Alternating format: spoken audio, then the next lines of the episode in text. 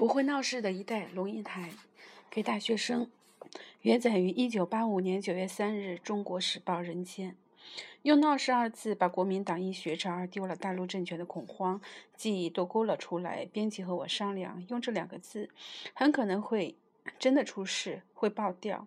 那么怎么写，继续发挥影响的空间就会失去。我舍不得放掉这两个字，因为它很关键。我们决定冒险。过了不久，教育部来电话。龙教授介不介意和部长见面聊一聊？今年五月二十七日的《纽约客》杂志有这样一篇文章：我的母亲生于柏林，侥幸逃过对犹太人的大屠杀。今年母亲节，我请她去看场电影。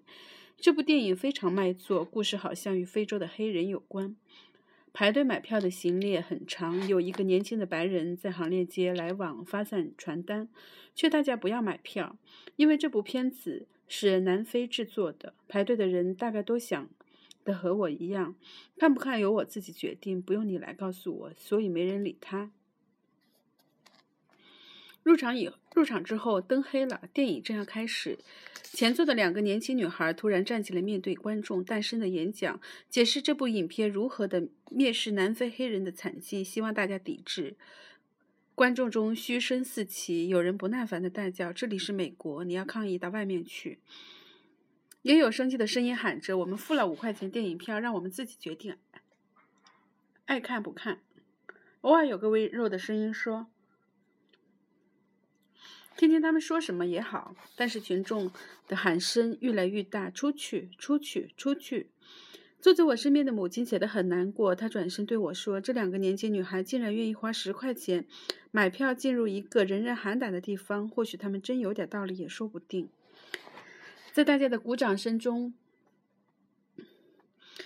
戏院的工作人员跟粗暴的、很粗暴的把那两个女生架走了，灯又黑下来。但是没几分钟，一个年轻人带着浓厚的英国腔站起来说。这是一部充满种族歧视的影片。愤怒的观众打断了他的话，有人在叫警察，但这个年轻人青年毫无惧色，继续大声说：“你们不让我把话说完，我是不是我是不会走的？”群众喊着：“滚蛋！”滚蛋！好不容易来了两个警察，笑容满面的把那个家伙给请了出去。观众情绪还没有完全的稳定下来，一个二十来岁、一脸一脸胡子的小伙子在后排突然站了起来，说：“不不，我跟他们不是一道的，我跟你们一样买了票，纯粹来看戏的。”我只是想到，或许对于这样一个影响千万人一生的问题，我们应该有个坚定的道德立场，而不只是追求消遣而已。如果五十年前的人也像刚刚这几个人这样被对被迫害的犹太人执着的话，我的祖父也许可以活到今天，不至于死在德国的煤气房里。然后我就听到了一个非常熟悉沙哑的声音突然响起，他说的一点不错，你可别想叫我闭嘴。我发现我四十六十四岁的母老母亲站了起来，面对着整个戏院，她全身在颤抖。这一则不起眼的小故事，可以招引许多值得争议的问题来，比如说。这几个为道德感所驱使的年轻人有没有权利阻止别人看这部种族歧视的电影？如果我也在戏院里，我会是愤怒的群众之一。叫他们滚蛋的主要原因是，他们没有权利主宰我的思想。这个电影究竟如何？要看，由我看自己看过了再做决定。其次，如果这一撮以道德感为理由的小团体能打断我的电影，那么一个宗教团体、政治党派、商业集团等等，都可以肆意的强迫推销。他的理想，那个人还有什么自由、自由自主可言？南非的是非善恶也是棘手的问题。他的种族隔离制政策现在是千夫所指，万人唾弃。南非的白人简直是二十世纪的污点。事实的另一面却是，若非南非若由黑人自觉自主，恐怕歧视和屠杀会比较比现况更为剧烈。看看乌干达，看看整个非洲大陆。但是《纽约客》这篇短文令令我沉思许久的，却是这几个年轻抗议分子的行为。他们不算少数。哥伦比亚大学在南非有金钱的投资，各大的学生也曾经热烈的示威过，反对学校当局善恶不分的和稀泥作风。而在戏院里捣蛋的、捣乱的这些年轻人，事实上是一次又一次的、一次一次的花五块钱买票。对学生而言，五块钱不是个小数目。进入戏院。去让群众虚骂，然后一次一次的被踢出来。这些人当中，当然难免会有少数是为了幼稚的英雄主义或纯粹嬉闹，但是大部分的是为了一个道德立场、择善固执的理想。在一个人决定去戏院。到戏院去闹事之前，他必须先具有三个条件：第一，他关心这个世界，因为关心，所以才会去注意南非黑人的困境；第二，他能做价值判断，对南非种族问题的报道分谈纷纭不一，他得自己决定站在黑白的哪一边；第三，他有充分的道德勇气，充分到促使他付诸行动的地步。于是他走到戏院去买票，五块钱，他很可。他很可以拿去溜冰或者吃掉。我们的年轻人，或者缩小一点范围，我们的大学生呢？有多少人具备这三个品质？就我有限的观察，非常非常的少。以对社会的关心而言，我们的学生在大学的四面围墙里自给自足的活着，不常把头伸出来。几个月前，当十四位省议员集体辞职时，我曾经对几百位学生做过测验，要他们写下议员辞职的原因。结果正如预料，有少数给了支离破碎而模糊的答案，显然是浏览报纸后的残余印象。百分之八十都很率直的回答：“不知道。”为什么不知道？当然是因为缺乏兴趣，不关心。坊间杂志选出来的大学校园的美女，被人问到社会问题时，娇滴滴地说：“好可怕哟！”吐吐舌头。这样可爱又纯洁的大学时。生为数不少，而且讨人喜欢。我们的学生不仅只对台湾本身的社会政治问题印象模糊，对台湾有外的国际情况就更陌生了。埃塞俄比亚的饥荒、乌干达的政变、南美的游击战、天主教廷对堕胎与离婚的立场、菲律宾的军队暴行等等都不存在，都没有意义。没有关心，自然没有做价值判断的需要，根本不知道南非有严重的种族问题，当然就不必去思考谁是谁非，因此无从思考。没有关心，也就无所谓道德勇气和道德行动。非洲的幼儿可以死光，南美的军队可以强暴妇女，因为事不关己。海山的煤矿可以一崩再崩，桃园的古迹可以拆了又拆，内湖的垃圾山可以烧了再烧，事不关己。大学四年之中。只有两件值得关心的事：一是把朋友交好，以后要有结婚的对象；一是把功课读好，将来有满意的出路。对社会的关心，对是非的判断能力，择善固执的勇气，都不在学生大学的围墙以内。换句话说，我们的年轻人天真、单纯、听话，他们绝对不会到戏院里去闹事。为什么大学生的关心面那么的狭窄？主要的原因之一是他的环境不鼓励，甚至于试图阻碍他。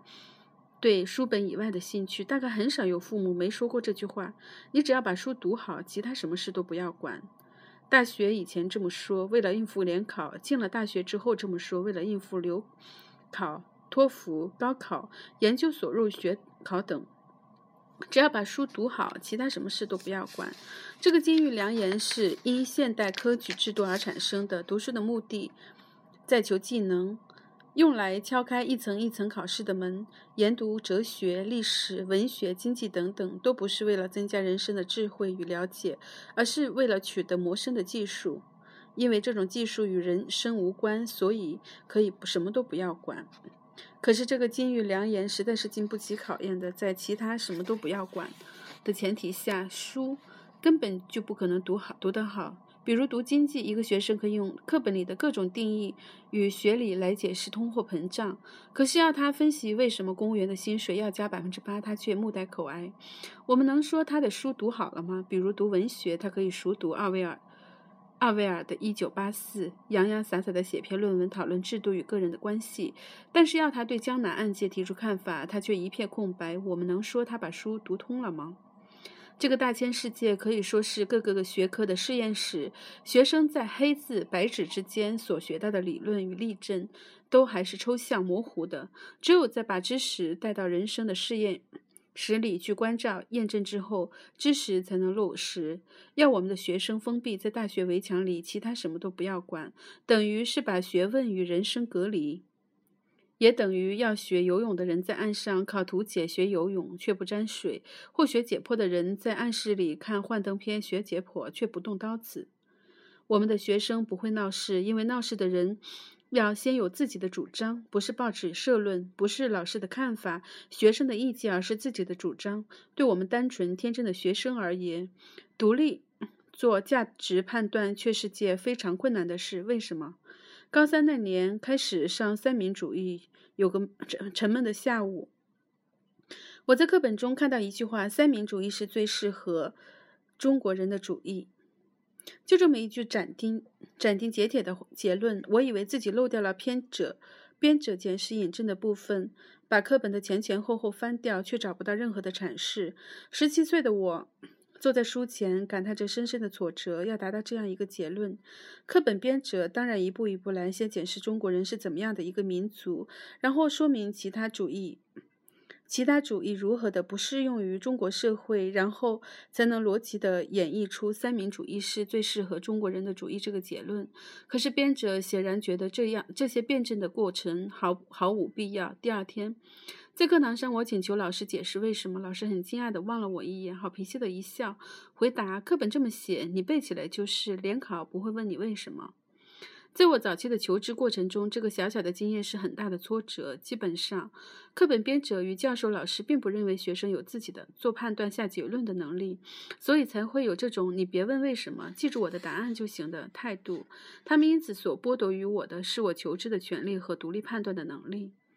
现在的教育方式和过去没有太大的改变，我们的教育者仍然习惯于供给结论，仍然不习惯供给学生方法，让他们自己去找结论。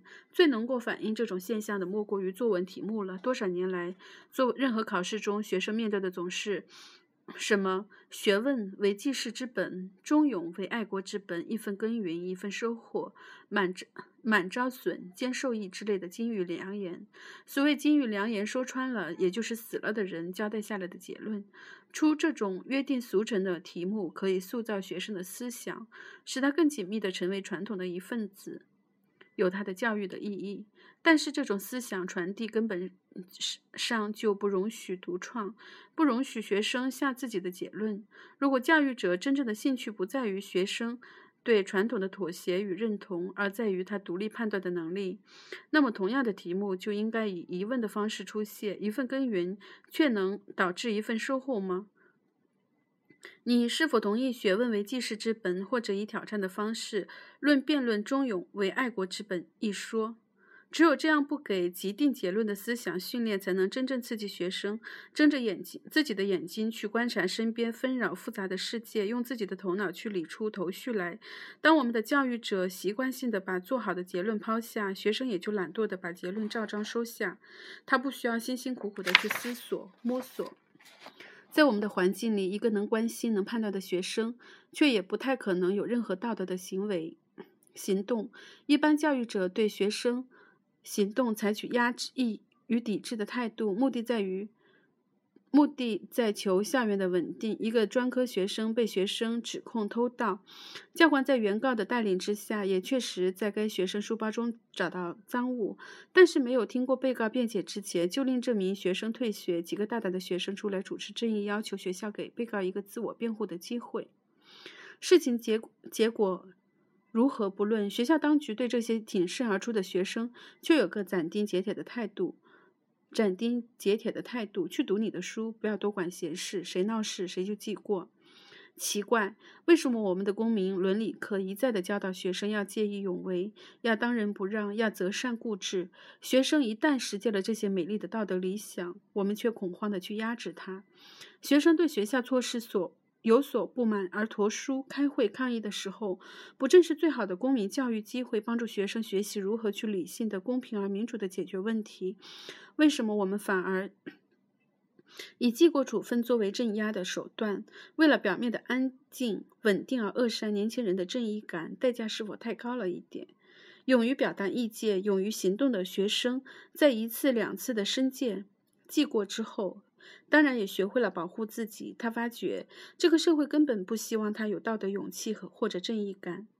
我们的大学生是不会闹事的一群，在考试、舞会、郊游的世界中，没有什么值得闹事的题材。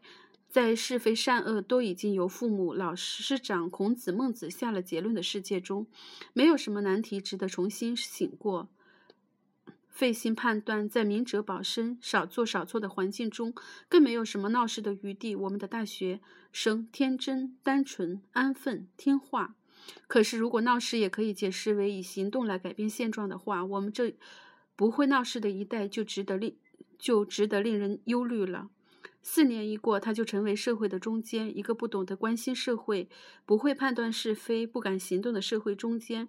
公车应不应涨价不清楚，路边水水管爆裂了、爆破了不是我的事。